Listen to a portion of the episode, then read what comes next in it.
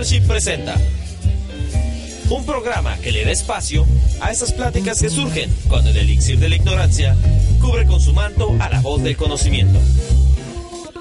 Esto es Tópicos Cerveceros.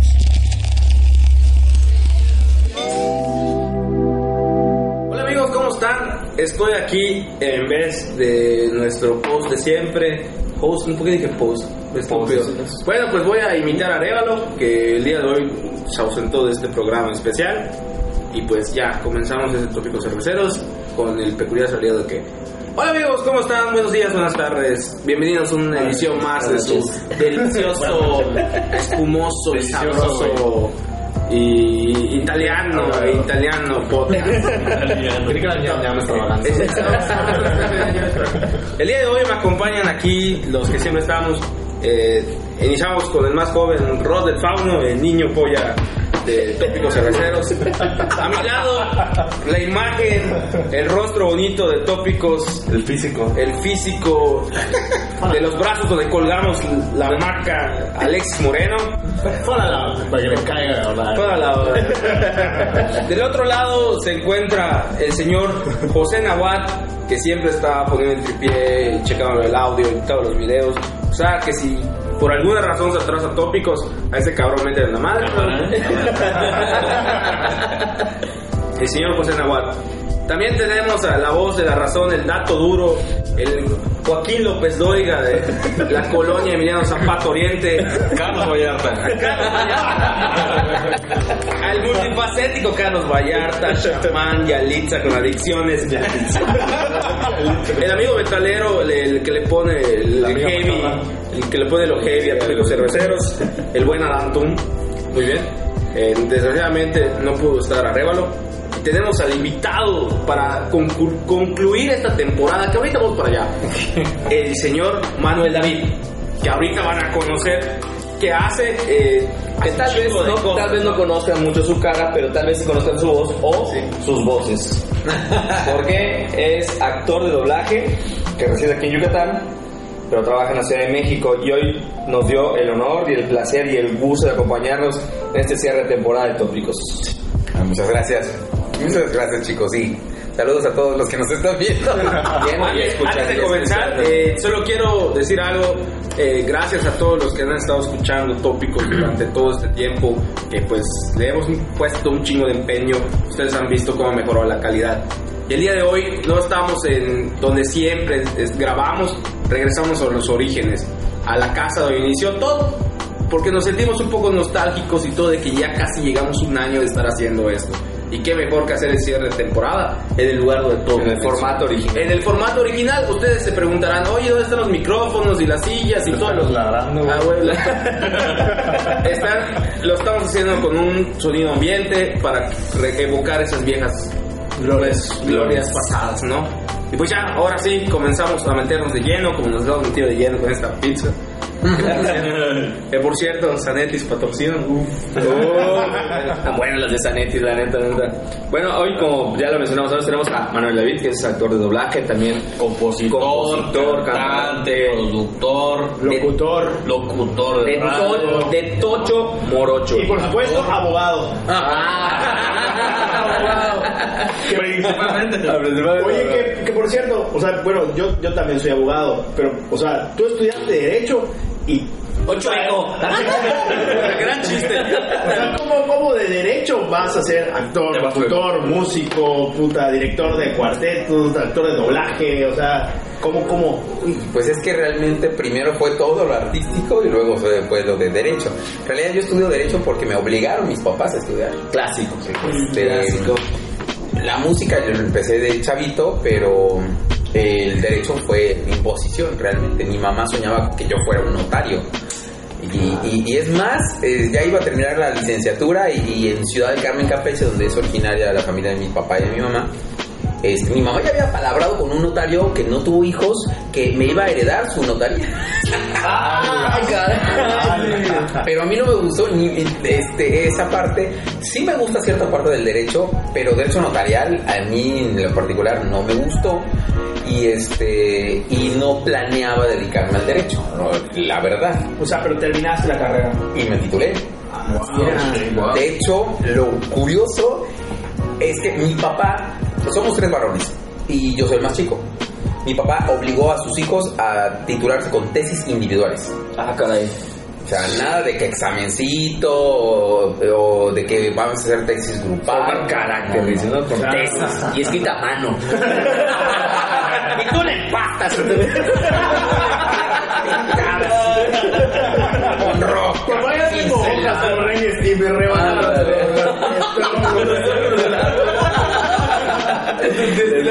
El grafito. Es que mi papá era capitán de corbeta de la Armada de México, ejército. Entonces él era muy duro y pues eh, fue conocido a nivel nacional como la mano de oro. Porque él estaba en comunicaciones navales, Claro. era radiotelegrafista y, y tenía un pulso impresionante y de- dicen que sus transmisiones eh, eran muy claritas. No existía obviamente el internet, estamos hablando de la Claro, década de claro, los sí, sí. 50, 60, 70, 80 y este y bueno fue conocido como la mano de oro a nivel nacional Ah. entonces él era muy inteligente muy estudioso estudió en Mazatlán de hecho y por esa razón a sus hijos los, les, les exigió una alta calidad y yo cuando pues el más chico vi como se puede decir insulto Ay, perdón, perdón. Sí, niños no me vean, no me escuchen. Este, no, cuando, cuando cagoteó mi, mi hermano mayor, dije, no manches, yo Oye, ¿cómo te pagan con los insultos? eh? Bájalo, bájalo. Se programa de hoy. No te pases verga, sí.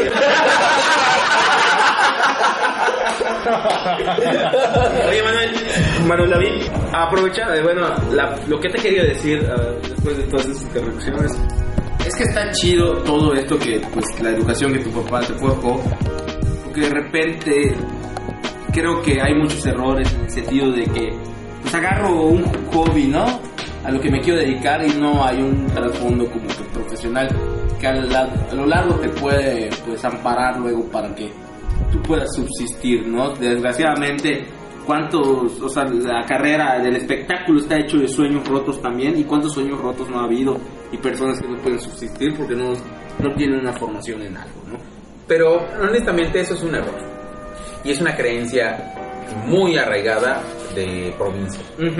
Y provinciano, carnal. Totalmente. El problema es que eso cree la gente. Te vas a morir de hambre.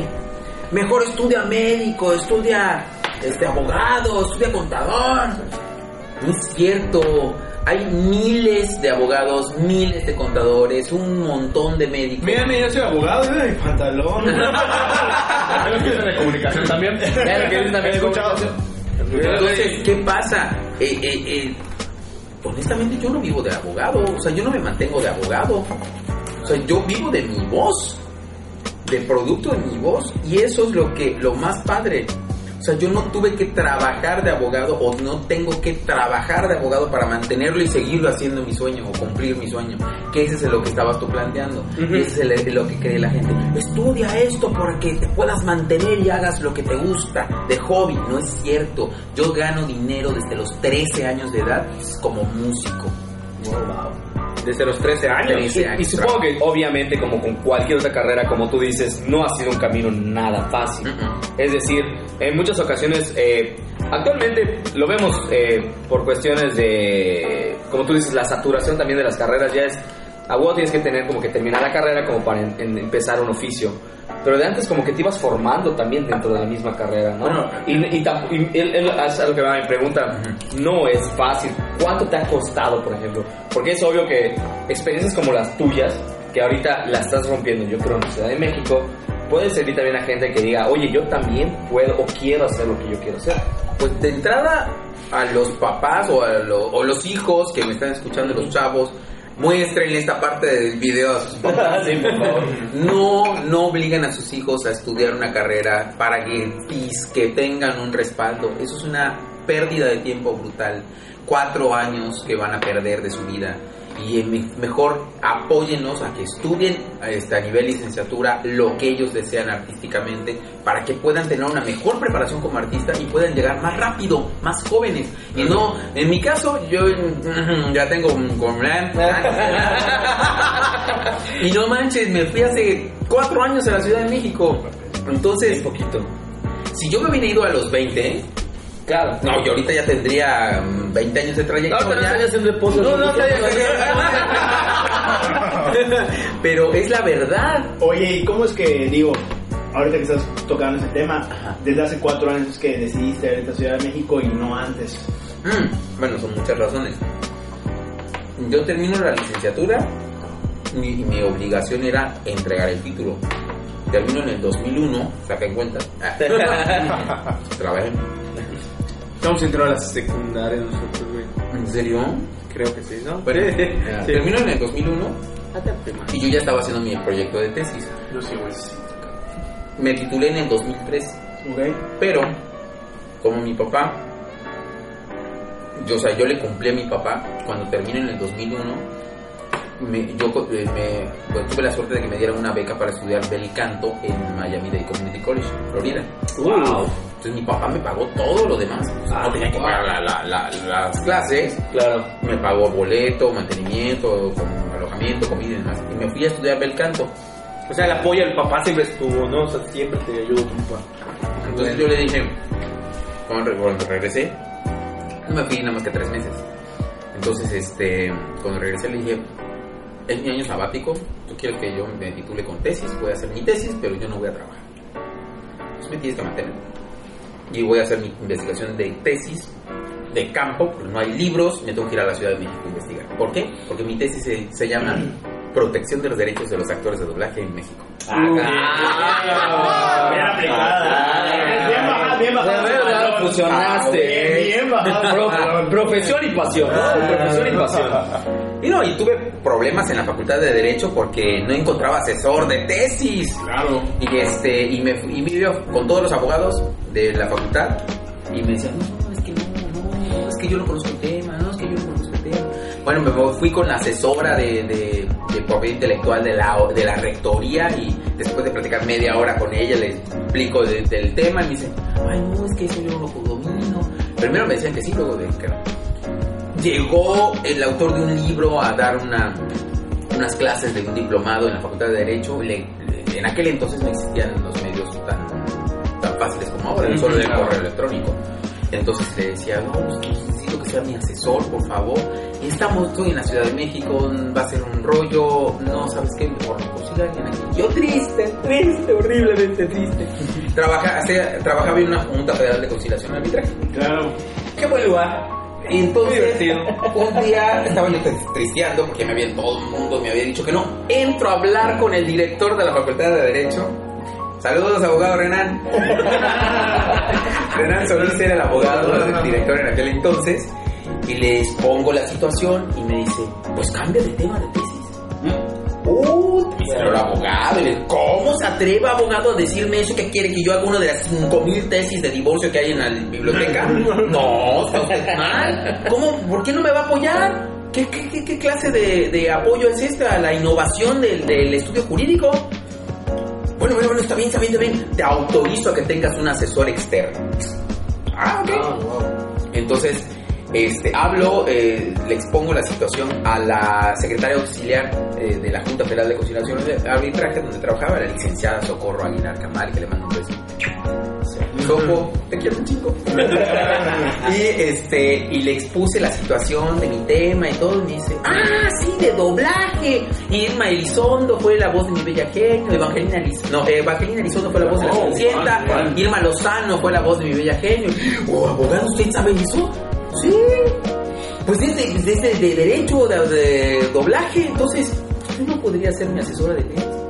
Pues mira, he dirigido tantas tesis que aunque no conozca muy bien el tema, sí, sí, sí, sí que puedo dirigir. Oh, eso sí, déjenme comentarles que la licenciada Socorro Aguilar Camal fue llevada por el gobierno español en los 80 a España como asesora para la redacción de la ley del trabajo española. Ah. Puro pepe pesado. Súper chida la, la abogada. Ah. Entonces, este, cuando llegué a la facultad y le dije al licenciado Herrera, ya tengo este, asesora, la licenciada Socorro Aguilar Camal, "Ah, perfecto, perfecto, autorizada. Entonces, gracias a ella pude hacer mi tesis. Tardé dos años haciéndola. Me fui a la Ciudad de México, entrevisté al licenciado en Derecho Carlos David Ortigosa. ¿Han visto la película de Peter Pan de Disney? Sí. ¿Se acuerdan que existe un narrador al principio? Sí, sí. Es el licenciado en Derecho Carlos David Ortigosa. El narrador. Ah, de derecho, güey. Oye, a ver, ¿qué es tu carrera? Yo voy a doblar tópicos en inglés. Yo te hablo Cristiano Ronaldo. No, y entonces tuve la fortuna de entrevistar a ese licenciado que tenía 94 años de edad. Wow. Y este fue de los pioneros del doblaje la- latinoamericanos en Nueva York en el año 44. Pero bueno, es un lío, es una, histo- una historia to- totalmente larga, ¿no? Y este, pero regresando a lo de mi tesis, hago mi tesis en mi investigación de campo, obviamente empiezo a conocer gente, conozco a la voz de Disney, al, maestro Francisco Colmenero, La voz de Pumba. la voz de Pumba, Papá Pitufo, Scooby-Doo, este, Narrador de Disney. Narrador de Disney. Eh, De hecho, eh, la voz de Retro Kids. Ay, el programa de radio. Es cierto. de hecho, este, en el que hubo hace poco en la Cineteca, lo de la exposición de Disney en México, él dio una conferencia y en la conferencia, como yo la vi en vivo pues, a través de Facebook, comentaba que él inclusive conoció a Disney. Sí. A Walt Disney así. No, man. en persona. En persona. Lo descongelaron. No, como tipo Christopher Lee, ¿no? Christopher Lee fue el único que conoció a Tolkien en vida igual. El, El, el que, el- el que hizo de, de Saruman. De Saruman también conoció al autor del Señor de los Anillos, güey. Tenía, eh, creo que a Rhapsody, ¿no? Algún- Ah, ¿tiene, ¿tiene un disco de metal? Sí, güey. Tiene un disco de metal. Hablando de esas multifas, de esas cosas multifacéticas. ese cabrón tiene un disco de metal con una banda que se llama Rhapsody. Que Su voz de fondo, ¿no? su voz de fondo va narrando pasajes mientras- y hace también algunos coros. Y también saca un disco de metal navideño. No sabía eso, güey. Sí, güey, al otro, al otro te, te, te- linkeo. Mm. Oye, entonces, logras hacer esta tesis, logras eh, coincidir con personas. No, ya, ya nos llegó la pizza, gracias. logras coincidir con estas personas que te abren el camino. y Pero, ¿de, de dónde nació ese interés por el doblaje o, o por, o por ser actor? De, así, el el primer recuerdo que tú digas, yo quiero hacer eso. ¿Doblaje específicamente? Doblaje, no. Porque no es lo mismo. Claro. Creo que sería la primera actuación y luego doblaje. Luego doblaje, exactamente.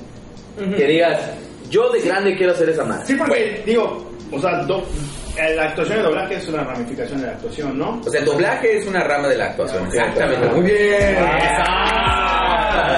La actuación se divide en cinco especialidades. Teatro, que es la madre de la actuación. eh, radio, cine, radio, televisión y doblaje. Entonces, son las cinco especialidades de la actuación. Ahora, yo jugaba de niño, a los 5 años, a ser cantante. Y, este, y a ser conductor de programas de televisión. Y ya como a los 10 años, jugaba a que era dueño de una empresa de, tele- de televisión tipo Televisa. Y yo era como el Emilio Escárraga. El tigre, el tigre, Ah, el tigre, el papá. A los 10 años, yo agarraba mis, mis- mi- un cuaderno profesional y hacía mis programaciones. O sea, a las 7 de la mañana, Notivisión. KB Notivisión se llamaba. El nuevo estilo de hacer noticias en Visión. Visión era la empresa, ¿no? Como Televisa, Visión. Y este, y tenía, yo diseñé a los 10 años el loguito. Que actualmente lo uso como logo de mi productora, MD Producciones. Normalmente que en vez de Visión es MD Producciones. Es una gema. Y este. Entonces a eso jugaba. Yo veía la tele y analizaba cada cuántos minutos iba a corte comercial. Lo, lo medía. Tu escaleta. Eh, Y empezaba a ver, el- el- la, la identificación del canal aparece cada hora, la larga, dura 60 segundos. Y cada media hora aparece una de 30. Y los cortes comerciales se van cada 15 minutos. Todo eso lo apunté a los 10 años, porque lo, lo contabilicé, lo veía. Y, la, y eh, analizaba qué- de qué hora a qué hora eran los noticieros, de qué hora a qué hora eran los programas de revista, de qué hora a qué hora eran las telenovelas, De que era el chavo del 8. bueno, todo eso. Yo veía- el primer programa de Televisa que recuerdo era Alegrías del Mediodía. donde salía Lucero, que era Lucerito, Lucerito. Ginny Hoffman, Carlitos Espejel, Uf. Y este y luego se creó Chiquilladas. Y Chiquilladas se transmitía todos los lunes a las 8 de la noche. De 8 a 8 y media y a las 8 y media iba el chavo. Chespirito. Y tú ya estabas pegado, ¿no? Yo no, no, sí, yo, yo me acuerdo. otro rollo. otro rollo. Otro rollo. No manches, otro rollo. Estaba en la facultad de Derecho. No, estoy hablando de, de- de la década de los 80. Sí, los 80. Entonces, este. Yo quería estar en Chiquilladas. Chiquilladas era un grupo de niños actores que hacían sketches de comedia. Y estaba Alex Inte, que estaba. Ahí salieron y las gemelas y Nivel. Sí, ahí empezaron muchísimo. un montón. Y yo quería estar en ese programa y yo quería ser actor como ellos. Entonces podemos decir que. Ah, sí, Entonces eh, podemos decir que mi primer eh, deseo por ser actor fue por chiquilladas. Ahí nació, ¿no? Ya cuando conocí a Carlos Espejel aquí en Mérida eh, fue padrísimo y luego ya me lo tomé en la anda allá en México y que, que- ah no me lo tomé aquí en Sips en una entrevista eh, ¿Sí? en, el, en el canal de- Sí, porque también tiene aquí su academia de... de Aquí vive, Tiene su- vive, Ah, vive, vive atrás de la academia. Ah, tú no sabías, sabía de la academia. Pero entonces, Sí, el teatro, sí. desde niño quieres ser actor. Sí. Y ya actor de doblaje. Mm. ¿Por Yo qué te veía- esa rama? Yo veía caricaturas. Mi caricatura favorita de la infancia es He-Man. Ah, Y los amos del universo. soy la príncipe de Eternia y defensor Oye, de pero del ¿qué, qué, qué, qué ya lo con He-Man, no? Con un remake de He-Man. Yo creo que. Sí, no sé si ya lo estén doblando porque pues eso es Ay. confidencial. Cuando yo me enteré que estaban doblando Shira, la que sacaron en Netflix, uy, me morí porque hablé con la directora de doblaje, eh, nunca me incluyeron en el llamado. Yo estaba llorando. Me enteré que ya estaban en la temporada de número 3 y dije, no puede ser. Me puse a verla en Netflix, así con mis reservas, y me gustó. La adaptación que le hicieron, súper chida, súper bien. Es como una precuela de la de los 80 y es otra es otra Shira en realidad. Pero tienen las, las características de ciertos personajes y los como los repitieron. Y el doblaje es maravilloso, tienen un reparto estelar de voces de jóvenes y metieron algunos grandes. Y este pusieron, por ejemplo, a la reina Ángela, la voz de la reina Ángela, este pusieron a Romy Mendoza, que es la voz de Tila en He-Man de los 80. Uy, super old school. Cuando salen los papás de, de Bow, el, el que siempre, el chavito que siempre anda con Shira, Sí. que en la original era un señor. La voz de, de la original de los 80 es el, el señor Don Pedro Daguillón Jr., que le mando un fuerte abrazo, lo quiero un chico. Y, este, y lo pusieron de papá de Bow. Que por cierto, Bow es gay, el nuevo Bow. Ajá. O sea, no, no, el, no el niño, sino los papás. los papás. Ah, ok. Entonces, este, está padrísimo. Porque Generacional ese, ese rollo, ¿no? Sí. Entonces, luego están haciendo ya He-Man, que se- según la versión es como una secuela de la caricatura de los 80. De los 80. Una especie de anime, ¿no? De eso dice que tiene. Pero está combinado. Combinado. Entonces no sé qué vayan a hacer. Existen vivos eh, la voz de He-Man, el señor Rubén Moya. eh, es, el que hacía Skeletor era el señor Álvaro Tarcicio, que también hacía la voz de, de Gringer, el, el- el tigre cuando estaba normal, que era del príncipe, Adam, que era también gay el personaje. Este ya falleció don Álvaro Tarcicio. Solo quedan vivos Romy Mendoza, que hacía la voz de Tila, y Rubén Moya, que hacía He-Man. Los demás ya fallecieron, porque Carlos Magaña, que hizo a Mufasa en El Rey León, él hacía a, este, a Manatarms, el papá de Tila. La reina Sorceres, la bruja, la hechicera, era Rosario Muñoz Ledo, que era una gran actriz de radionovelas y de, de- de doblaje. Este, ¿quién era el otro? El hombre bestia, Beastman, lo hacía el, el señor este, Mainardo Zavala, que también ya falleció. Orco. Orco, lo hacía don Jorge Sánchez Fogarty, este, que también ya falleció. Entonces, Ah. Ah, tú a raíz de He-Man. yo veía He-Man y me encantaba la caricatura, veía otras y me- también me gustaba, pero yo no sabía nada de doblaje, ni sabía quiénes hacían las voces, ni nada. Un día vi un reportaje de 60 minutos. ¿O ¿Saben ustedes qué es 60 minutos? Una hora. A ver, los comunicólogos, es comunicólogo. Ahorita sería un 60 minutos. No, 60 minutos fue un programa de periodismo que transmiten en Televisa en los 80. Y ahí salió un relojito y dije. Mi papá alguna vez me recomendó que yo la viera. O sea, porque en YouTube hay varios. Ah, sí. Hay varios, Ah, muchísimos de ellos. 24. No, no, no. 60 En minutos. realidad, 60 mil conceptos, 60 minutos es norteamericano. Es eh, 60 minutes se llama en inglés. Y el- No, son- no son los que los que cubrieron lo del atentado este de. No, atentado de la explosión de. Ay, ¿cómo se llama? Hace poquito fue un aniversario de, ese. No sé. La verdad, desconozco la historia de 60 minutos en inglés. Era el mismo, casi el mismo logo. Era una, una copia, una, una copia. Pero en aquel entonces, pues, eh, se pretendía porque no existían las redes sociales Porque nada. tampoco podías verlo de donde se originaba. Exacto. No manches, claro, o sea, en, en esa época los cantantes sacaban un montón de covers porque nadie conocía a los grupos eh, El asunto del autor no estaba tan, tan denso, ¿no? O sea, puedes hacerlo y nadie se va a enterar. O sea, Nadie es se que enteraba. era un pedo, ¿no? Porque si copiabas, o sea, el alcance no era el mismo. Sí, por ejemplo, tú escuchas canciones, por ejemplo, Cindy Lauper de, de Girls Just Wanna Have Fun, y no es original de ella, o sea, es un cover que ella Sí, hizo, por ejemplo. covers. Y es, y es una canción que igual de los 80s, por ejemplo. Ese- es que y esa canción es de como de los 70s. El rock en 60s. español de los 50 y 60. Sí, claro. Está lleno de Güey, covers. güey, sí. sí, ¿Quién sí. clave la del vato, del vato que le habla a su esposa y le contesta el niño? De niño, pásame a tu Madre, ajá. Ese chingado intro es una canción rola francesa. ¿Neta? Sí, güey. Eso no lo sabía. Mira, Güey, igual, amor Ah, bueno. amores. El clásico a mi manera, My Way. Ah, De tu cabeza, Blanca. tu cabeza en mi hombro, por ejemplo. Pero escuchen esto de My Way. Todo el mundo ama esa canción, muy romántica, así la traducción al español que luego José José la grabó. Y, eh, no manchen, es una canción francesa eh, y se llama Como de costumbre. Y habla acerca de un hombre que está aburrido de su esposa, de su vida. Y dice, como de costumbre, hoy me paro. Como de costumbre. Sí, y que se va al, al trabajo y como de costumbre regresa a mi casa y como de costumbre se y como de costumbre la cosa. Una mamada así, nada romántica. Pero agarraron la, la o Anka la- le, le gustó la melodía, le hizo una letra diferente en inglés y se volvió. Como la Piaf con.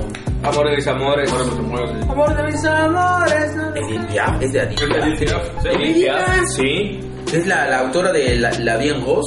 sí. Ah, también. ah, Mames. Tengo que verla, tengo que verla. Hay un gato. Tengo que buscar la original. Hay un gato. Es buena onda. ¿Cómo se llama? Lutien. ¿Es niño o niña? Niña. Para los que no están viendo en Spotify, eh, acaba de entrar un gato porque, porque primera temporada de tópicos. a huevo. Oye, entonces nos contaban 60 minutos. Ah, bueno, y ahí en ese. Sí, nos desviamos mucho. Sí, ¿no? muy cabrón. No importa porque eh, enriquece todo. Entonces, Una, una servilletita, por favor. Ah, sí, sí, sí. ya, la, ya, ya me distraje con la gata, y entonces. es- bueno, ahí sacan un reportaje de doblaje. Entrevistaron a varios actores de doblaje. y entonces empecé a ver qué onda, qué onda, qué es eso. Y como que me llamó la atención. Pero el interés real. Una servilleta, ¿tendrás? Ah, ahora Sí, sí, ahorita. el, el, el interés surgió en el año 91 No, haciendo. porque eh, falleció mi abuelita todavía.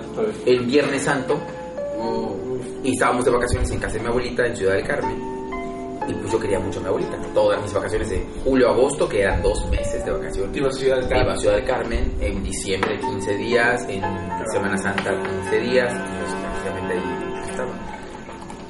Y mi abuelito y yo nos sentábamos a esperar el, el tradicional rosario y en el tercer día de era lunes me eh, llegan mis primas Ma- Nancy y Margarita un par de gemelas y mi tía Flora y me dicen se van al cine yo, me quedo al rosario de mi abuelita no están locas no no que sí te vas al cine y dice mi mamá sí hijo te vas a ir al cine no te vas a quedar al rosario porque era un niño de 12 años y bueno, está bien, vamos al cine. ¿Y qué película vamos a ver? La Sirenita. Ay, pinche película de niña. No, no quiero. Pues ni modo, te vas al cine y me obligaron a ir a ver La Sirenita. Pero La Sirenita marcó mi vida brutalmente ese día. Llegamos, nos sentamos, empieza la película y dije, ay, qué chingón. No empieza como todas las películas, empieza con una escena ahí del barco, príncipe, va el pececito y empieza la orquesta sinfónica. Dije, no manches. yo ya conocía música clásica porque mi abuelito nos hacía levantarnos los primeros de enero a ver el concierto de Año Nuevo de Herbert von Karajan eh, dirigiendo a la Filarmónica de Berlín. Ah, Y eh, entonces de Berlín y de Viena y todo ese rollo, entonces escuchábamos música clásica y música clásica, ya sabía qué, rollo, ¿no? Me encantó la combinación de la sinfónica con el coro y las caricaturas, ¿no? ¡Qué chingón! Y los violines, yo ya sabía que identificar el sonido. Quiero aprender violín. lo escuchas. Quiero- Ah, Luego escucho a la sirenita cantar y me encantó el sabor tan preciosa que tiene la cantante Isela Sotelo. Eso, no, no, No no. ¿Qué?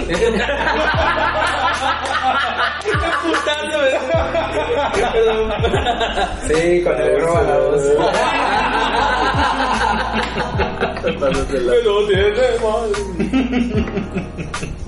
No, y que, oye, pues qué chido, ¿no? Cuando empiezo a escuchar a Sebastián, es que esto es muy importante Sí, sí, es que Sebastián es.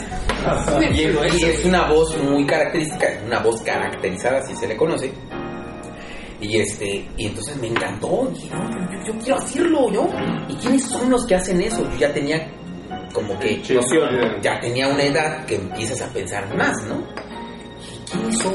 Y empecé a averiguar en ese año 91, ¿no? ¿Y cómo averiguabas? Internet, Ajá. Claro. ¿Qué es lo que hice?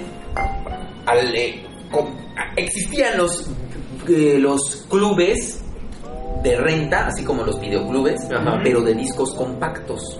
Aquí en Brisas había un... Ah, ya sé cuál, hace 40 videojuegos y todo, ¿no? Aquí. No, pero no, ya pero, pero, pero ya después, ya después. los discos, sí. A mí me tocó, pero de CDs. Ajá, Sí, por ejemplo, el dueño, a mi papá le quemaba así. Ah. Pues, yo lo que hacía fue ir y ver los, el soundtrack de La Cenita, luego al año siguiente salió La Bella y la Bestia, el soundtrack de La Bella y la Bestia en inglés y en español. Los rentaba y los grababa en casete. En casete. Y me ponía a escucharlos una y otra vez y me aprendí todas las letras de las canciones y escuchaba la música y la, me ponía a escuchar, a escuchar, a escuchar. Entonces, al mes de que falleció mi abuelita, al mes, sí, al mes, empecé a estudiar música con el maestro Valdemar Gómez, que en paz descanse, en la Academia de Violines de Valdemar. Yo fui por el violín, pero al mostrarme la familia de los violines, me interesó mucho el contrabajo y dije, no, pues yo quiero instrumento. Da trabajo. A los nueve meses empecé a, a trabajar como contrabajista, pero este, eso es como parte de lo que yo quería, gracias a la sirenita. Mientras tanto, mientras tanto, en el este, eh, yo seguía aprendiéndome las canciones y, y escuchando las voces, imitando a Sebastián para hacerlo igualito. Eh, y, y en La Bella y la Bestia, Lumière, el candelabro. Oye, Entonces, eh, eh, eh, ¿quién hizo la voz de Lumière? Del señor Carlos Petrel, que en paz descanse. Carlos Petrel. Y en esa década de los 90 hubiera, Ah, ese. buenas pelis de Sí. Rey León, Hércules. Bueno, la- el resurgimiento de Disney, porque Disney ya ha sido en Sí, estaba viendo. bancarrota, era por la sirenita. La sirenita fue el rescate de. Disney. Eh, y, y luego al año siguiente hicieron Ber- Bernardo y Benji en Cangurulandia, que nada más era porque querían estrenar una película cada año. Y se rellenaron con esa, pero no tuvo mucho éxito. Estrenan La Bella y la Bestia y se van para arriba. Al año siguiente Aladdin y luego El Rey León. El Rey León. Ah, el Rey León. Y luego ¿De, qué año es el Rey León? 94. 94. Saca una duda. Sí. Tú que estás mencionando el doblaje y no investigó por un huevón. La voz de. La, la voz de Scar. Ajá. Es el mismo de. El abuelo. Simpson. Y es el mismo del abuelo Simpson. El señor Ah. Carlos Petrel. Sí. Que hoy son 30 años de los Simpsons. Que hoy son 30 años de los Simpsons. Ah, Que por cierto, hay. Ya hay que tocar ese tema. ¿Qué? En los Simpsons hay una antes y un después. Cuando se cancela el primer doblaje icónico, ponen estos nuevos. ¿Qué opinas un poco al respecto de eso, no? Mm, bueno, en realidad, yo lo catalogaría. Bueno, sí fue muy marcado para los fans. Pero el primer gran cambio de los Simpsons fue cuando Marina Huerta deja de ser Bart. Que Y fue entra la como octava temporada. más, ¿no? Entraron dos. ¿Solo una más? La historia es así. Les voy a contar la historia. 30 años, papá. Nunca había hecho tan feliz, güey. Fue este momento, güey. Televisa tenía una empresa grande que se llamaba Audiomaster 3000. Ahí tenían un, montón de un chingo de salas de doblaje y ahí tenían contrato con la Fox para doblar sus productos, sus series. Y e hicieron un contrato para transmitir en Canal 5 en XHGC Los Simpson en horario estelar. Hicieron un contrato con Pepsi para hacer una super mega campaña porque estaba muy de moda los pepsilindros Ah, uf, ya. y quería Pepsi pues, seguir ese boom pero con una nueva serie que estaba teniendo éxito en Estados Unidos. Los Simpsons se estrena en el 91, ¿no? Aquí, eh, En el 89. En el No, 89. bueno, la primera emisión en el 87 con el Truman Show, pero 89 ya puro exclusivos de ellos. Pero la 89. serie se lanza en el 89. 89. 17 de diciembre de 1989, cuyo primer episodio fue Los Simpsons asados a fuego lento, especial de Navidad. Yo, más cuando cumple. No, ya no lo cumple. 25 de julio, perro. Después de 10 años, hermano. Ya te van a firmar el divorcio. Bueno, total que llega un norteamericano a Televisa Audiomaster 3000 a hacer los castings finales. Ya habían hecho pre- preselección y citan a los actores eh, para hacer la prueba final con el gringo. Resulta que después dicen que el gringo era Matt Groening, que había venido especialmente. Y este, el que estaba seleccionado, preseleccionado para hacer a Homero Simpson fue el actor Miguel Ángel Gigliazza, que es amiguísimo mío ahorita. Le mando un saludo a Miguel Ángel. Ese güey, pues se fue a- de parranda, se quedó dormido y no llegó al llamado de, de- de- que estaba convocado. El señor Jorge Sánchez Fogarty, que hacía la voz de Orco, era el director de Audiomaster 3000. En el pasillo se encontró a Humberto Vélez y le dijo, oye, ¿me puedes cubrir a un actor que no vino? Es que hay una prueba, está el cliente. Y, sí, sí, sí. Entonces pasa y están Marina Huerta, Patricia Acevedo, eh, Nancy Mackenzie y meten a Humberto. Entonces, eh, él hace la prueba y se queda, porque lo hizo igualito o parecido y le gustó a, a Matt Groening. En el caso de Marina, le, le estaban haciendo repetir y repetir lo mismo y lo mismo, y no le salía y le decía a Matt Groening, no, es que no lo quiero más, este, más agresivo, más, más banda, más, más-". Y Marina no le salía y no le salía, entonces hasta que se molestó Marina y le dijo, pues. No, y le decía, pues, furiosa, ¿no? Y le dijo, Moe, eso, eso quiero, eso quiero. Entonces, a partir de ahí, ya lo captó Marina que quería y le dio la voz a Bart, a Bart, como quería el Matt Groening en español. Y ya, y las otras, pues, más- ya estaban, era muy sencilla, ¿no? Nancy Mackenzie lo hizo igualito y Pati Acevedo también, entonces quedaron esas voces. Fue así como seleccionaron las voces. Televisa empieza a hacer el doblaje, estrenan Los Simpson en Canal 5 y el director de programación en aquel entonces lo vio y dijo, ¿qué es esta porquería? No va con el concepto del canal. No, no, no, no, que lo quiten. Oiga, señor, pero es que ya tenemos convenio, contrato. No, no, no, no importa. Rescindan el contrato, esta porquería no la vamos a transmitir. Ni va a pegar. Uh, entonces Pepsi lo que hizo fue cancelar el contrato. Ya le habían hecho firmar a los actores, o ya les habían dicho a los actores de doblaje que iban a grabar spots de televisión y todo para promover, hacer las promociones. Una campaña grande. Sí, venía con ganas, ¿no? Sí. Con todo. Entonces, ¿qué hizo Fox? Bueno, si Televisa ya no quiere mi producto, pues se lo vendo a la televisora del gobierno, Imevisión, barato, y pues así ya no pierdo tanto, ¿no? Y viene Imevisión, que todavía era del gobierno, y empieza a transmitir Los Simpson y va, boom. Y ya luego se convierte en TV Azteca, lo venden y siguen Los Simpson, ¿no? Hasta el día de hoy. Hasta el día de hoy sí, porque yo todavía me acuerdo que. Ahora. o sea, mi cerebro de los Simpsons fue con TV Azteca. Yo igual, claro. Sí, Después me enteré que era de Fox. Sí. y ya empezaron a ver en Fox. Y era de Fox. Sí. pero este TV Azteca. Entonces, ¿qué pasa? En la octava temporada, eh, Marina trabajaba muy seguido en esa empresa y este y le dicen, oye, cambia de director, fallece su suegro, porque Jorge Sánchez Fogarty era su suegro, y este, sube otro que no sabía nada del negocio y le empieza a decir, no, ¿sabes qué? Te voy a dar una iguala mensual, y me vas a seguir haciendo todos los personajes, ya no te voy a pagar por cada personaje. cabrón. Dice, ay, ay, ay, ay, espérame. Pero Bart no entra y no sé quién más no entra. Y le dijo, no, no, no, no, todo, todo o nada. Ah, sí, pues nada, el- ella tiene un carácter muy fuerte y dijo que no. Y se paró y se fue. Ah, pues te vas. Habla con el cliente el tipo y dice, vale una vuelta, ya no quiere grabar. Ya no quiere grabar.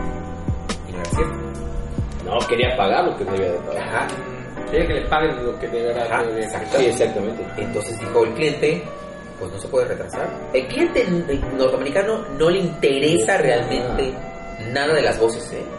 No le interesa, le interesa que esté doblado y que lo puedan vender en toda Latinoamérica.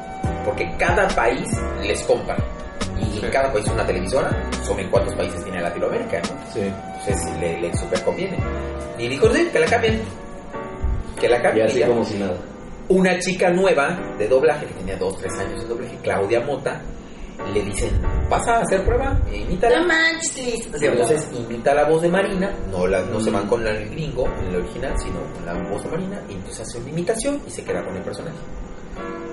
Que de hecho, como dice Chino, creo que fue de las más marcadas. De que Sí, enseguida se notó demasiado. Porque incluso Porque era muy suave, más suave. era, no era tan agresiva la voz, por más que lo hizo Claudia. Es que Claudia Mota tiene una voz muy dulce y es un amor, es un amor, Claudia. Oye, pero hab- hablando de eso, eh, o sea, digo, México es, si no el rey del, del doblaje, ¿no? O sea, es, o sea, a nivel Latinoamérica, es Ah, son claro, los sí. masters, ¿no? sí. Solo yo he escuchado español, desde que prefieren el doblaje. Sí, de lo- Yo lo único- han escuchado, he, he visto reacciones, por ejemplo, de, de, actor, de, de actores de doblaje de, de españoles que han visto el doblaje latino punto de Dragon Ball y como dicen ellos, flipo. O sea, flipan cuando dicen, no, mil y un veces el doblaje latino de la voz de, de Goku, de la voz de Vegeta, es que como que se expresan mejor, que no sé qué. más. De, de hecho, ahorita hablando de una comparativa, eh, hay un capítulo de Dragon Ball Z cuando matan a Android 16 y le dice a Gohan, no es malo pelear, también es bueno pelear para las personas que no entienden con palabras, hay que rajar la madre. y, y se le pisa la cabeza Ah, bueno, sí. Entonces la comparativa cuando Gohan se emputa y grita, la ponen en varios idiomas. Sí. Y te juro que el latino, güey, así la voz de... Es Laura Castañeda, la voz de Goku. No, No. ¿Cómo? Laura Castañeda lo combinaste. Es niño es Laura Torres. Punto es Mario. Creo que, creo que, creo que usted ha sido tu último vaso. ya, alejen esto, por favor. Ya la última rebanada de pizza ya, me- cayó pesada. bueno, este, es la voz de, de Gohan, ¿no? También. Laura Torres. Laura Torres, es la voz de Gohan. Pues el grito de Laura Torres es más épico que el de Japón. Laura Torres es una excelente actriz. Excelente. Oye, ¿y a qué crees que se deba que haya tanto talento mexicano nivel de calidad, ¿no? De que le, que le meten. Le con La pasión. Bueno, el mexicano también. El latino, ese- el la- y más el mexicano, yo creo que es muy apasionado. Sí. muy intenso. Porque sí, al, al menos en, en el, eh, los de otros países, o sea, latinoamericanos. Super X. Super X. Super X, como que no le echan ganas, como que agarran el micrófono y hablan y ya está. Aquí como que se le meten tanta pasión, ¿no? Por ejemplo, güey, a mí el ejemplo perfecto es el que dobla el genio. No recuerdo el nombre. Que hace igual la voz de Ares. Ah, Rubén Trujillo, El hermano de Broso. de Víctor. Víctor. Ah, sí, no mames, en Hades es Hércules. Güey, ya en el bien. genio, güey. Ah, ya Sus- fue. sus- los alcances que tiene de repente, los tonos que cambia. Ídolo. Y regresando, eh, Manuel David, a, a lo que decía Alexis, que México se ha convertido eh, a nivel Latinoamérica como la meca del, del, eh, del doblaje, de los actores de doblaje. ¿Qué tan difícil ha sido entrar a esta? Porque es una industria realmente, yo considero de las más difíciles, leyendo eh, biografías de otros actores de doblaje, leyendo tu, tu, tu, Currículum. tu currículum también. Se ve que no es nada fácil entrar ahí. Y para cabe, ¿cómo? cabe, cabe destacar que quien te medio concha y te padrina es Mario Castañeda. Ah, tienes el respaldo de Goku, puto. algo- Tienes toda la fuerza, toda la liquidad, Yo me estaba mis manos para dar energía, también tenía. Oye, Manuel David, y aunado, para sumar a la pregunta de Adam, eh, ¿cuál fue tu primer Un poco de lo que él decía y te hago una Bueno. Espérame. Ah, no, tú- Ah, Ah, se va a poner bueno, ya. Está hidratando la garganta porque se ve que va, va largo y tendido, ¿eh? Como que se está evaporando. Hay más, hay más, hay. Ah, qué rico. Bueno. Ay, ¿cómo les cuento esta parte? Como lo hayas vivido. Es que luego me, me extiendo mucho y luego ya con la boca no estoy cerrando nada. Lo Bueno, hacemos dos partes. ¿eh? Final, parte uno, parte dos, parte tres. Bueno, em, viene Mario Castañeda a, a una convención. Lo contacto para entrevistarlo en un programa de radio que yo tenía, Retro Hits con Manuel David, que transmitimos en retro. Y este, para hacer el especial de los años maravillosos. Porque él era el narrador de los años maravillosos director de doblaje de los años maravillosos. Entonces, este, me acuerdo cuando hablo por teléfono con él, le digo, oiga señores, que yo lo quiero entrevistar para mi programa de radio. Y que hacemos especial. Ah, por Goku. Le digo, no señor. por los años maravillosos. Ah. Oh, es que siempre me entrevistan por Goku. Pero yo no puedo por Goku. Pero por los años maravillosos. Ok, sí, acepto. Yo, Genial. Es que los años maravillosos para mí fue muy importante. dice. Y, este, y luego apareció Goku y ya, pues, se olvidaron de los años maravillosos. Se volvió Luis Miguel. Entonces, eh, surge la idea de organizar un taller de doblaje con él. Y le, se lo propuse. Oiga, señor, ¿se puede quedar usted después de la convención unos días para dar un taller de doblaje? Sí, sí, sí. pues, nos ponemos de acuerdo en costos y demás. Y yo obviamente tomé el taller. no, hacerlo. Lo organicé todo. Este, y, y Manuel David, eh, presente. Ah, no, tú lo estás organizando. Presente. Y se estaba elevando. Entonces pasa, eh, la primera escena de primera este, práctica pasó junto con una amiga Flor Hill, la Cookie Flower de, de Oh. 893. Entonces pasamos a hacer una escena de una serie de televisión de Robin Hood que no sé de dónde salió esa serie, nunca la había visto, y hacemos a la hermana del sheriff de Nottingham y al sheriff de Nottingham. Y entonces terminamos la escena y me dice, wow, oye, qué bien. Y a Flor ni caso hizo. Dice Mario, oye, eso lo acabas de hacer, muy bien. ¿Por qué no te has ido a México? Oh, este, no, Es no no han salido ofertas de Viva Aerobús. Este, y entonces resulta que eh, se voltea con los demás alumnos, que eran 14 más. ¿Por y qué no son a decir, Así como acabo de hacerlo, Manuel David, ustedes tienen que hacerlo, échenle muchas ganas, no sé qué, que no sé qué. Y dije, ay, este güey ya me agarró nada más de, de ejemplo, ¿no? ¿Hace cuánto tiempo fue eso? En el 2015, en julio de 2015. Y entonces, este, pues terminando el taller ese día, lo llevé al hotel y en el camino me dice, oye, eso que te dije en la clase es cierto, ¿eh? No, no es a creer que no. Ah, caray. Vámonos. Oye, sí. ¿por qué no te has ido a México? Ya le conté, vamos a omitirlo, ¿verdad? Son cuestiones personales, familiares. Y me dice, ah, bueno, pues si te llegas a ir, yo te ayudo, yo te apoyo. Yo, pasaron los días del taller, lo llevo al aeropuerto, cenamos y me vuelve a decir al final de la cena, bueno, si te vas, yo te voy a ayudar. ¿En serio? Sí, piénsalo. No lo dijo al cada momento. Cre- creyó en, en, en la forma en la que tú te expresaste de decir. O sea, ¿Cómo él- cuando Goku se pone detrás de Gohan y le da la fuerza? Ay, igual, Yo te voy a dar con el Kame Kame Ka. Vámonos. Bueno, pues entonces, este... Como, como le dice a un que lo madre, ¡pégame! ya tomo la decisión, este, planeo irme en seis meses, lo llamo y le digo, ya compré mi boleto de avión, me voy el 10 de enero de 2016. Ok, acá te espero. ¿De verdad vas a venir? Porque todo el mundo me dice eso y no vienen. No, yo voy. Llego, le hablo por teléfono y me dice, nos vemos mañana en el Italianis de Plaza Universidad a las 9 de la mañana.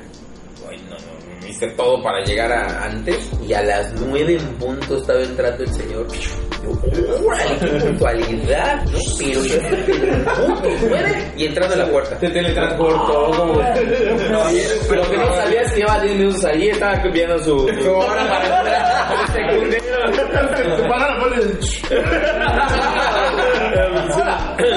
Entonces ya me, me explica todo el rollo de, de cómo es el medio, las empresas, los dueños, bla, bla, bla. Y este, me dice, tú eres ya profesional, no eres un jovencito, no eres un estudiante, entonces vas a llegar a trabajar. Entonces, me, me vas a acompañar a mis llamados esta semana. Yo, ok. Me llevó a cinco empresas de doblaje y entonces me presentaba. Y, ah, los de producción, ¿no? Pues Manuel David de Mérida, que, pues, que hagan una prueba para que empiece a trabajar con ustedes.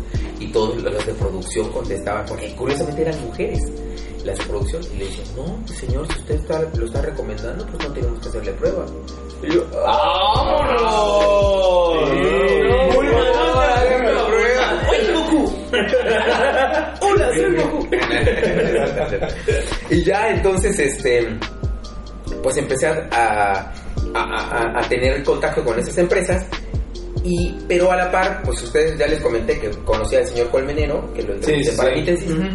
Me voy a ver al señor Colmenero a la empresa DNA, donde hacen los, los doblajes de Disney. Y este, lo saludo, todo el rollo, le platico, ya Pero ya si vi- una vez un joven yucateco. Al día siguiente me dan mi primer llamado del doblaje con el señor Colmenero. Ah, Fue para oh. Disney. Fue por Mickey Mouse, El drill. que se llama, creo que el, el aniversario, el suéter del aniversario, una cosa así.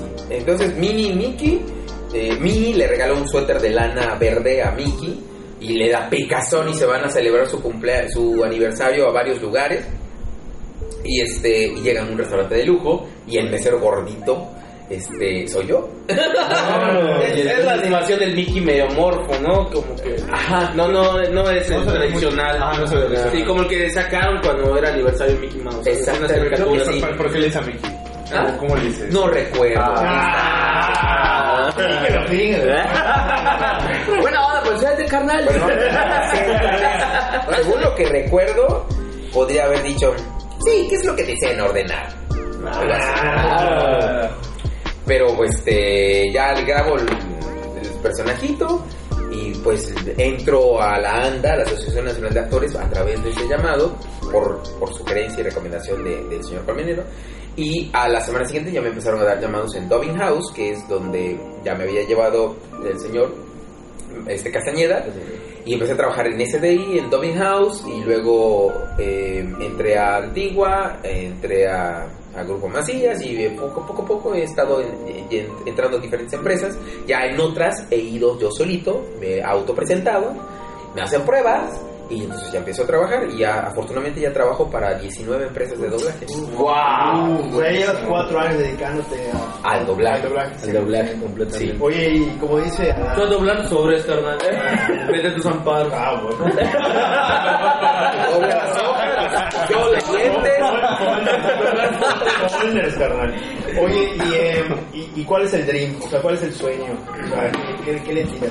Mi sueño, honestamente, y no lo van a creer, era trabajar todos los días haciendo doblaje. Y los Estás haciendo. Ah, bueno. Vámonos, dice. Es muy interesante porque igual he estado en videojuegos, según entiendo. Ah, sí. Ya has llegado a ese... Uy, lo de videojuegos estuvo cagadísimo porque a los 20 días de que llegué voy a Lola MX con, este, con Luis Daniel Ramírez. ¿Ubican a Luis Daniel Ramírez? Es la voz de Tom Welling en Smallville. Ah, y de, yo- y Tobey Maguire en, en Spider-Man. Spider-Man. Un maestrazo. Ese es mi corazón. Se pone a bailar así, ¿no? Spider-Man. Bueno, eh, el señor me hace una prueba y este y dice, "No, no se ve, no se ve". Eh, por cierto, él le dicen que en el medio el Punco, porque él estuvo en chiquilladas y tuvo un personaje llamado el Punquito, Punquito. Así que le dicen el Punco. Qué curioso, ¿no? Cómo está conectado el Sí, asunto. sí, Porque sí. Chiquilladas, chiquilladas que a mí me marcó. Bueno, me llama al día, la semana siguiente, hago otra prueba y este pasaron los meses, yo empecé a trabajar en doblaje. Mi primer título me lo dio Gloria Obregón, la hermana de Alfonso Obregón, la voz de Shrek. Me- a los dos meses ya tenía yo. Kakashi. Nivel, güey. Güey, de Kakashi Sensei también. Y este, en la serie La voz de Shrek. Padre. The Family de AX en Latinoamérica. Y bueno, ya eh, este, empecé poco a poco a, a- a ir obteniendo cositas. Llegué- y de repente, en abril, me llama Luis Daniel Ramírez y me dice: Oye, Manuel David, te quedaste con un personaje. Y yo, ¿qué personaje? Ah, chico. ¿Y en qué momento audiciones? Hiciste una prueba de- para un personaje. Y yo, ah, ¿a poco era para un personaje? Yo creí que era otra prueba así como de, de- A ver, para ver cómo le haces, ¿no? Pues no, es un para un videojuego, tienes tantas horas de trabajo, se te va a pagar tanto, tu llamado es el 13 de mayo. Dishonored 2, ¿no? Oye, David, Dishonored 2. Pagan bien los videojuegos antes de doblar. pues en general pagan bien, pagan bien. Sí. No, el doblaje, bueno, hay dos perspectivas. Eh, el doblaje es bien pagado, sí, si lo comparas con el salario mínimo. Ah, ¿Cuánto pagas en el, este, cuánto se paga por el salario mínimo? Hoy me escuché hoy en la mañana 123 pesos. Va a subir. Va a subir, va a subir. ¿Ahorita cuánto está el salario? 102. 102. Ok, 102. Yo me quedé en 80. no, en serio, en serio. Es que la cuatro- Perdí la- Cuatro años después. Entonces, este, vamos a poner 102 pesos, ¿no? Ahorita el, el- el llamado mínimo en doblaje te lo pagan en 100, si eres libre 120, 130 y si eres anda 175, 180. por llamado. Llamado mínimo. Y los loops, que son es la unidad de, de cuántas son 15 segundos o 27 palabras, lo primero que ocurra, Ok. eh, casi dividen toda la película o la serie o lo que sea el capítulo este te lo cuentan en 5 pesos si eres libre o 8 pesos si eres anda entonces un llamado mínimo de 6 loops máximo te pagan 100, 180 pesos ¿no? ¿cuánto tiempo tardas? 5 minutos Ah, pues es Ah, súper bien. entonces por 5 minutos está bien ¿no? Sí, súper bien. y de repente hay llamados de media hora una hora y ganas 900 pesos. Y dices, ¿en serio? Sí, porque pues en esa hora o media hora en una hora grabas varios capítulos, personajes en varios capítulos y te pagan por capítulo. Y este, entonces está buenísimo. Y te vas de una empresa a otra empresa, a otra empresa, a otra empresa. Eh, lo padrísimo es llegar a tener, yo solo lo he tenido un día, ocho llamados en un día. ¡Wow! La, la. 8 llamadas. Ese, y no, te gané como 5 mil baros ese día. Porque grabé 25 capítulos de 15 series diferentes. Entonces, ca- sacando cuentas de toda la cantidad de loops y personajes y todas las cosas que hice, eran como los 5 mil pesos. Oye, la, la duda que tengo ahorita, por ejemplo, de los llamados. ¿Has participado en, en los que más hemos visto? Fue el de la jirafa en, en- en la huella del, del El león. el león. La de Callahan en la una serie de Pokémon. De, de, de, de Pokémon. Y este, tú- la que tú veías con tus sobrinos. La del osito, ese polar. Ya, ya fue rescate. Yahoo Rescate. Ay, Mari Vera me lo dio. Oye, ajá, pero ¿cómo, cómo corren sus llamados? Es como que la, la productora o la empresa decide, ¿sabes qué? A ese personaje como que le va la voz de Manuel David. No, eso lo decide eh, El director. El director. El proceso de doblaje, este. Porque esa, esa duda tengo, ¿no? O sea, ¿de, qué momento dicen... Es PR. Tú, tú, tú dices, tú dices, respondo al llamado y voy y grabo la voz y demás. Pero ¿en qué momento las personas, bueno, el director de doblaje dice, la voz de Manuel David quiero para este personaje? ¿Cómo, cómo llega ese proceso? El proceso del doblaje es muy sencillo. Llega el, el producto del cliente y hacen varias copias. Bueno, ahora ya es una cuestión digital, ¿no? Antes se hacían las copias físicas. Se le entregaba una al director, una al traductor y una a producción. Se creaba la pista internacional, ahora ya las mandan. Y ya vienen muchas cosas en, la, en el M&E que le llaman ahora, que es una pista internacional de sonido, con efectos y demás. Y entonces el, el traductor le llega una copia y al director otra copia. Mientras eh, hacen la traducción, eh, una vez que ya tienen la traducción, le entregan el guion al director y entonces ya ve la película o la serie o lo que sea. ¿no? Entonces empieza a revisar los personajes, escucha los, ve las escenas, ve cómo son los personajes, escucha las voces y dice, ah, este personaje mm, le puede ir a fulanito, menganito, perenganito. Si son los estelares de la serie o de la pel- película, Sí. tiene que hacer una, este, dar mínimo tres voces. Ah, O sea, por ejemplo, la, lo puede hacer Adán, Emanuel y Alexis. En ese orden lo voy a poner. Ah. Si no puede Adán, lo va, este, llámale a Emanuel. Ah, ok. Si no puede Manuel, a Alexis. Y ya, y, oh, no puede ninguno. Bueno, ¿no? pues Rodrigo. No, Generalmente lo que me han explicado los directores es que lo ponen en el orden de- del más chingón al menos chingón. Ya el último de la lista, pues es así como que bueno, ni pex, ya, man, hay que sacar la chamba. Oye, Manuel David y personajes de anime. Porque de Pokémon. Mira, la gente cree que el anime es así como que lo máximo en doblaje, pero cuando trabajas en doblaje te das cuenta que no. lo es? El, Mi corazón otaku, mi güey. el 5%, 10% del producto que se dobla es anime. no manches, yo no vivo del anime. No. He grabado muy poco anime. La mayoría de lo que las cosas que se doblan son series de televisión, Sí, claro.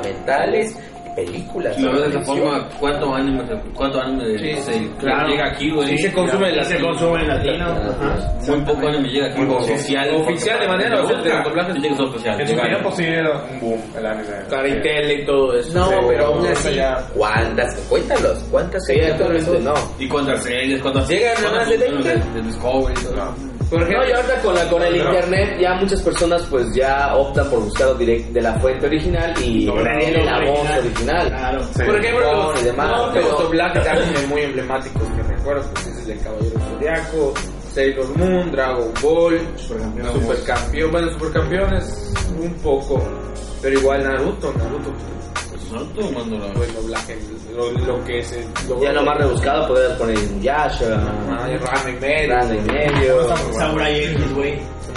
Pero ese era Makoto Shisho, Makoto Shisho, como chileno. A lo mejor y nos hizo en México. Ajá, no sé. Porque por ejemplo creo que la, por ejemplo la voz de Joker en Latinoamérica es venezolano, ¿no? Lo que pasa es que Batman, la serie animada de los 90, se dobló en Venezuela. Eso no La de Garfield se, se dobló En Chile. en Chile. Este, Batman, Superman, las series animadas de los 90 son dobladas en Venezuela. Igual Bob Esponja, ¿no? Bob Esponja, este, los Tiny Toons, los Animaniacs, eh, este, todas esas series de Warner, de caricaturas, de anime, de Warner Animation, todo eso se dobla en, en Venezuela. Oye, ¿cuál es tu caricatura favorita? He-Man. Ah, digo. Ah. Y de el doblaje que más has disfrutado hacer. Ajá. Que digas, El del peruano de... ¿Qué más has disfrutado? No. ¿El peruano? No, no. O que más, o que más ¿no? El que estuve ahí. A eso soy No, yo. no, el el- el- el que- es que miren, mi primer estelar lo hice en un reality show brasileño de E! Entertainment Television y lo hice toda la primera temporada en el estudio TAC. Luego cambió de estudio en la segunda temporada y yo ya no lo hice. Lo hizo otro actor. Pero la eh, as a Queen, ese reality de tres drag queens donde la de cabello negro soy- yo le doy voz Rita Van Hunt, ese es el que más disfruté. Cuando me hicieron la prueba de voz, le hicieron prueba de voz como a 20 actores por cada personaje. Y este y entonces cuando me pasé y lo vi y lo, lo grabé, y me volteé con la directora del casting y le dije, señora, si no quedo con el personaje, hago huelga. y la otra se quedó así como, es que no manches, y le, que le queda mi voz. Ah, ya me rió. Y si quedé con el personaje. Los clientes Dijeron, Brasil escogieron la voz en Brasil. Este es buen niño. es que increíblemente la voz que le daba, o sea, que era parecida a mi voz, porque no es mi voz, sí le queda al personaje, es parecido a él, y luego conforme fui doblando los capítulos, eh, el tipo es culto, es maestro de literatura en una universidad privada, y este, y, pues es muy, muy, muy inteligente el tipo, ¿no? Los otros dos como que no tienen muchos estudios y se nota, y además los dejan ridículos en, el programa. O sea, es, es un poco incisivo el güey, y me encantaba cuando era así. Y porque se transmitía en la parte donde estaban los tres y de repente sacaban close-ups donde estaba en la parte explicando así como que este güey es un pendejo. y lo hacían en close-up. Y eso me encantaba. Entonces, también, este... Entonces, tenía yo sesiones de cuatro horas y media de grabación. Eran 200, más de 230 looks por sesión. Wow. Y grabamos tres capítulos. Entonces, este, yo lana. todo pa- parado, o sea, de pie, no me sentaba ni nada. Oye, pero vas a aguantar, son muchas horas. No, no, no, yo así grabo, parado. Y este, entonces yo lo veía, lo escuchaba, lo ensayaba, lo volví a ensayar y lo volví, lo, lo empezaba, lo grababa y luego lo escuchaba y le decía, ¿puedo, puedo volver a repetir? Entonces como que lo fui haciendo poco a poco, dándole la personalidad. Trabajaste en él. Ahora que tocas eso, eh, sí, igual siempre he tenido esa duda. O sea, la preparación para, para hacer el doblaje. es muy rápida. En realidad el doblaje, los chingones de doblaje, Lo están viendo, lo están ensayando y en la segunda vez que lo pasan lo graban. Es real lo de Colmenero, que, cada- que entra y se va. El más rápido que he visto fue Pepe Labat, que en paz descanse, el narrador de, De Dragon Ball. de Dragon Ball. Ah, cuando lo vi grabar dije, no manches, soy un pendejo. No, es que llegó el señor, ya estaba grande, pero llegó, entró le sueltan la escena y empieza blo, pa, pa, pa, pa, pa, pa, pa, pa, pa, No manches, está sincronizándolo, lo está actuando, lo está leyendo, tiene excelente dicción y de ¡A la manches! Le echó toda una pinche hoja, toda una escena sin haberla visto. Es, no manches. De repente, Pero no sabías que el leía el manga, ¿no? O sea, ya sabía que iba a pasar el japonés, güey. él sintió el verdadero terror. Ya lo había leído. Oye, pero David, y qué bueno que tocas ese tema de la preparación, la, con la pregunta de Alexis y todos. Y hay una cuestión ahorita que pues a muchos les molesta, no a todo este gremio moral de repente del doblaje, que ha habido como que una situación así media escabrosa con el desmadre del marketing, ¿no? Lo que es llamar para darle voz a un personaje, o sea, para que, Ah. a- un youtuber Star Talent, ¿no? haga no, una, no, o sea, que un youtuber, sí, sí, sí, sí, que un youtuber sea la voz principal de, de Pues tal mira, personaje. Star Talent, este. Los Star Talents eran los actores de tele y de cine. Los famosos. Claro, sí. Por ejemplo, uno ahorita. Ahora, los youtubers, los youtubers son tan famosos Que ya lo que ya están catalogados dentro de Star Talent y las empresas los quieren. Cuando Lucero, Ricky Martin, Tatiana. Uf, La verdad, Tatiana. Tatiana lo hizo súper. Sí, Sí, Ricky Martin le pone corazoncito, pero su acento, o sea, algunas cosillas. Pero este, sin embargo, ahí está. También Bichir, ¿no? Tenía misiles Saladín. Saladín, güey. Y eso en esa época ni publicidad hicieron de eso. Y él fue el príncipe Eric en La Sirenita. Ah, neta. Es de Miami. ¿Qué? Eso no lo sabía. Y además, cáguense. El cocinero Luigi, el que canta la cancioncita de los peces, es de Mian Bichir también. Chica, su madre. Qué ignorante ese hombre. Sí. Eh, Hemos vivido en ignorancia. O sea, qué talentazo de chamaco. Sí, sí, sí. Oye, ahí te va otra, cabrón. La voz de Shrek es la misma de Kakashi Sensei. Ya lo. Es que wow. De Ren igual, güey. De Ren. Empezamos Entonces, ¿cuál es tu opinión de esos Star Talents que en su defecto ahorita son los youtubers? De esos nuevos. De esos nuevos Star Talents. Porque, bueno, hubo, por ejemplo, hubo hubo una, una, muy dura, una crítica muy dura, por ejemplo, a Luisito Comunica y a otro que se llama Juan de Dios Pantoja. Panoche. Panoche. Panoche. que sal- hizo el doblaje de Klaus, la nueva película animada de Netflix, que está en boca de todos. Sí, la de Santa Claus. La Santa Claus, pero que a nadie le gustó el doblaje y todo el mundo la terminó viendo en inglés. No más, sacrificaron mucho. el doblaje. hacía la voz de. A mí se me gusta el doblaje. Klaus. ¿Sí? Nada más la principal está. Sí, Ajá, o sea, no, del, del- del cartero, Ajá. no de Klaus, del cartero. Ah, del cartero. Entonces, ¿cuál es tu el opinión? estuvo bueno. Sí, Solo por la excepción de él. O sea, Bueno, cartero, con excepción del cartero. ¿qué opinas de que ¿Vieron ustedes la de un amigo abominable? mm, yo no, sé cuál es, pero no. Le hizo Karen Polinesia, de las Polinesias. ¿Y qué tal? Bueno, ahí les va mi opinión. Los Star Talents originalmente eran actores de teatro, de cine o de televisión, famosos, ¿no? Lucero, este, Eduardo Palomo que paz descanse, o este, Ta- Tatiana, o Ricky Ricky Martin. Martin, Thalía, bueno. Pero con este boom del, del YouTube, las empresas, la idea de contratar a un Star Talent es para que ayuden a jalar más gente A la promoción. a la promoción de en los cines, ¿no? Y que la gente vaya más al cine por ver a su artista favorito. Al, al meter a los youtubers es porque el youtuber tiene un montón de seguidores No, sí, brutales. y los escogen por cuántos seguidores tienen y qué tanto impacto tienen. No es por si son actores o no, si son buenos o no. Les vale un soberano cacahuate. ¿Por qué? Les hacen firmar a los Star Talents un convenio que les van a pagar una cantidad de dinero y- e incluye una promoción. O sea, están comprándoles publicidad. Ah, cabrón. Claro. Entonces tú en tus redes sociales vas a decir tantas veces Claro. que vas, eres la voz de fulanito de tal en tal película.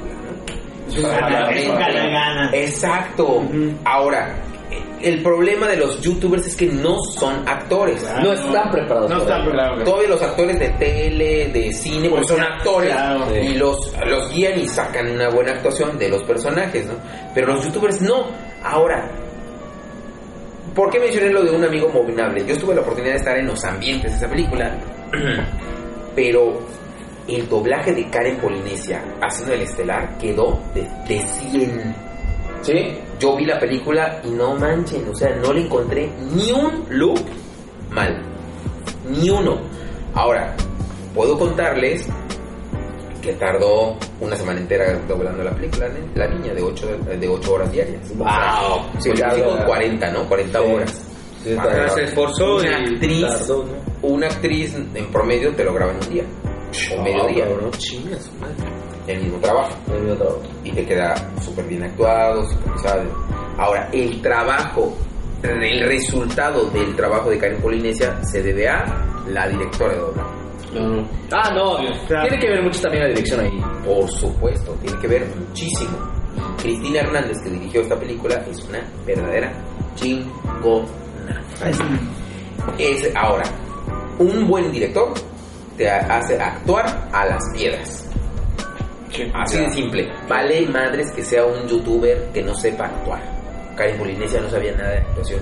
Y lo estoy haciendo muy bien. A a criterio tú que ya estás metido en este medio. Porque yo dije, no, a lo mejor iba a estar Claro. Pero no, muy bien.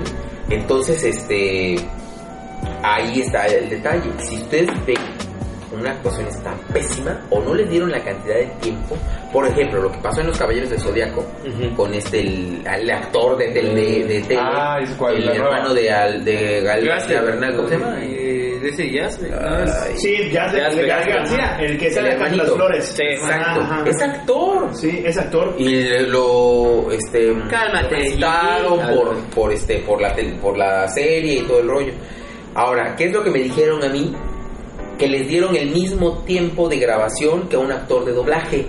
Y eso no es posible por lo que Claro, ya me- entonces el director de doblaje que fue Arturo Castañeda la- el hijo de El Mario hijo. Castañeda pues el señor tenía que sacar en friega o y pues no pues otro y otro síguele síguele síguele. O sea porque pues no hay tiempo no Claro. entonces queda feo el resultado porque Por las carreras, ¿no? Por las carreras, Las carreras, no sí. tiene tiempo el director de exigirlo, de exprimirlo, de guiarlo más, ¿no? Más, más, más allá. Y es actor, pero no actor de doblaje. Y el actor de doblaje tiene ciertas características que un actor de tele y de cine no tienen. Una técnica desarrollada para poder actuar en frío y para poder sincronizar y para tener dicción extrema, mayor dicción que en la tele y en el cine. Que vaya acorde a la, a la animación. A la Entonces, a la verdad, solamente vi una pequeña escenita y dije, ay, sí, sí, está No, yo sí, delicada". güey, chuté todo y dije, De hecho, vive contigo. en- Porque dije, son exagerados, son como siempre están exagerando. Dije, no. Ay, no, perdón. Yo, la, la neta, no tengo nada en contra del chavo, del actor, pero ni del director. Y ya les explico, pues, lo que me contaron, ¿no? que hizo falta un poquito Que si, más. si, si le hubieran dado el tiempo, a lo mejor Arturo Castañeda, que es excelente director, o sea, Que hubiera tenido. Que hubiera podido mejor el doblaje. Exactamente. Entonces, como por ejemplo El Rey León, que tuvo un montón de Star Talents, eh, la live action. Sí, sí. O sea, Fela Domínguez le quedó precioso el personaje. Y Fela Domínguez en una entrevista dice, es que yo, como ella fue nada en el teatro, y ahora lo hizo en México y ahora lo está haciendo en España, y viene a hacer el doblaje, pues ella le quería meter más pasión, ¿no? Le dijeron, le dijo el director, no, bájale. Y la otra, pero ¿por qué? Si aquí la escena, aquí, no sé qué. Y dice Fela que cuando vio la película, el resultado, dijo, ay, tenía razón el director, le queda súper bien. Está bueno el doblaje. Está El bueno el doblaje es doblaje. muy bueno, muy, muy bueno. Para mí, entre Carlos Rivera y Fela, yo prefiero la actuación de Fela. Le quedó mejor. Y Fela nunca había hecho doblaje. Oye, Manuel, y para cerrar, ¿cómo, ¿cómo ves el futuro del doblaje? Una cantidad No, no, no. tremenda de trabajo gracias a Netflix. Eh, ya más trabajo gracias a Disney Plus. Claro. Eh, Ah, y bien, viene bien. Amazon también tiene mucho trabajo. Yo quiero doblar a bebé Yoda.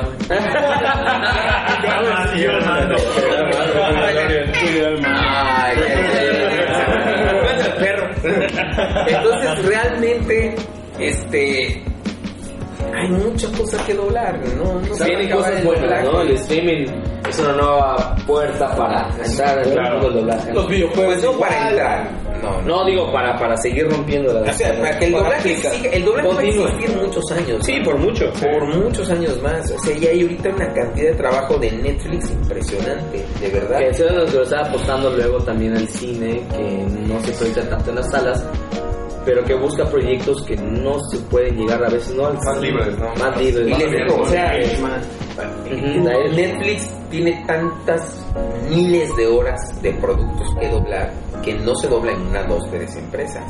O una, dos, tres empresas. No, se dobla en un montón de empresas. O sea, de repente vas y es Netflix, Netflix, Netflix, Netflix. Todo. 10 empresas, 15 empresas Malditos Netflix. monstruos. Sí, güey. A Disney Plus lo doblan en dos empresas. Creo que viene igual de, empezando. de Amazon. ¿Qué son los de Amazon Prime Disney Plus? No puedo decirlo. Ah. No, sí, hacen firmar convenio de confidencialidad. Pero sí, Exclusiva sí, aquí. he, participado en producciones de para Disney Plus. Eso. ¿Qué? Y con esto marcamos que tenemos primer invitado de Disney. Ah, invitado Disney Plus, invitado Netflix, ya también los hemos tenido Amazon. Amazon. Y de Amazon, vámonos. no. Yo digo que, que rolen los pases VIP, ¿no? Pues, Sí, con las cuentas, ya puedo ver Mandalorian. No te lo viendo. no, para X videos, ¿no? Manuel David, muchísimas miles de gracias por haber aceptado nuestra Una invitación. gozada. La verdad, Ustedes por invitarme. sin duda no va a ser la primera vez. De Va a hecho, ser la última. firmamos que va a ser la segunda. Una, tercera y una más. No da para para Eh, amigos, eh, gracias por escuchar este cierre de temporada de Cerveceros. Cerramos con una de las cosas que nos apasiona a todos, que es pues todo esto de la cultura. Ah, yo pensé que beber. También, ah, también. De ver las caricaturas acerca al parecer, como los primeros capítulos, este va a durar más de una hora. Sí, y también antes, lo vale, lo vale. antes de irnos, estén pendientes de la tercera, segunda temporada, porque era, es la tercera realmente, pero la segunda. Porque el primero, todo el primero Ajá, fue- porque el primero no fue canon. Fue, fue un puro, puro piloto. Sí. Saludos, Saludos, güey. Saludos, antes Ah, es antes, este, Manuel David, redes sociales, lo pueden seguir todo tu trabajo, por favor. Bueno, en Facebook estoy como Manuel David. En Twitter, arroba Manuel David MD. En Instagram, Manuel David MD. Y mi canal de YouTube, Manuel David. Ahí está. Perfectísimo, ahí pueden checar el trabajo de Manuel David y apoyar sobre todo, no solamente al talento mexicano, sino al talento yuca que ya, por lo visto, está empezando a romperla en diferentes partes del país, sobre todo en el centro. que me está- Así es. ¿no? O sea, que Manuel no David. nada fácil. Antes de irnos, una recomendación. Porque siempre le pedimos a los Ah. invitados que nos digan qué ver. Una recomendación. Una recomendación, una película. ¿Una película? Sonic. ¿Por qué? Eh, Ah, ¿vas a ahí? Eh, eh, ¡Ah! ¡Exclusiva! ¡Exclusiva! ¡Vámonos! Oigan, eh, Una serie. una serie. se- se- se- se- se- serie de televisión. Sí, sí, sí, serie. No de televisión, también puede ser plataforma. Plataforma de lo que Disney quieras. Plus. De Disney Plus. Amazon. puedo, no. ¡Ah! No, de Disney Plus no puedo decir porque no si me cuelgan. Pero, pero este. Eh, este. Este. No sé. Has participado que ya puedas decir. Ah, bueno. Este. Busquen la primera temporada de Drag Me as a Queen. Ahí hago. Ah, sí, buscarla. Vean la película de este Pokémon, El Poder de Todos. Ahí hago a. Eh, en Amazon busquen la, la película. Si le das una galletita de Navidad a un ratón. Este, ahí hago al alce, hago tres canciones, hago la voz hablada y cantada, y es el coestelar de la película. Eso es. ¿Qué más? Ah, y vean, Trolls, la película de DreamWorks. DreamWorks. Ahí hago la canción de los vertenos de los ogros. Ahí hago cuatro voces eh, en esa canción. Bien. Puro talento súper chingón. Bueno amigos, eso ha sido todo el tópico, se acaba la No tiene temporada. micrófono. ya me voy a acostumbrar al micrófono. Esperamos que la siguiente eh, nos sigan escuchando a los tópicos cuando nos encontramos solos y sobre todo que escuchen cuando vienen invitados de la calidad de Manuel David, que nos dan mucho, nos aportan bastante. Y vean que no solo beber Spoiler para la tercera temporada, viene un antonio de doblaje que pues por ahí estuvo en Caballeros. Solo les vamos a decir algo. Van a elevar su cosmos. Su cosmos. Van a elevar su cosmos. Y, los- y, pues en los comentarios igual para la próxima temporada, lo que quieren que mejoremos, si quieren al- algo en especial. Mentadas de madre para chino, lo que quieran, lo que quieran. ¿Algún invitado por ahí especial o algo que deseen? camisa, igual lo que quieran. Lo que quieran. Gracias por su apoyo. Nos vemos por el Suscríbanse, denle like, compártalo. Muchas, muchas gracias. Adiós. Adiós.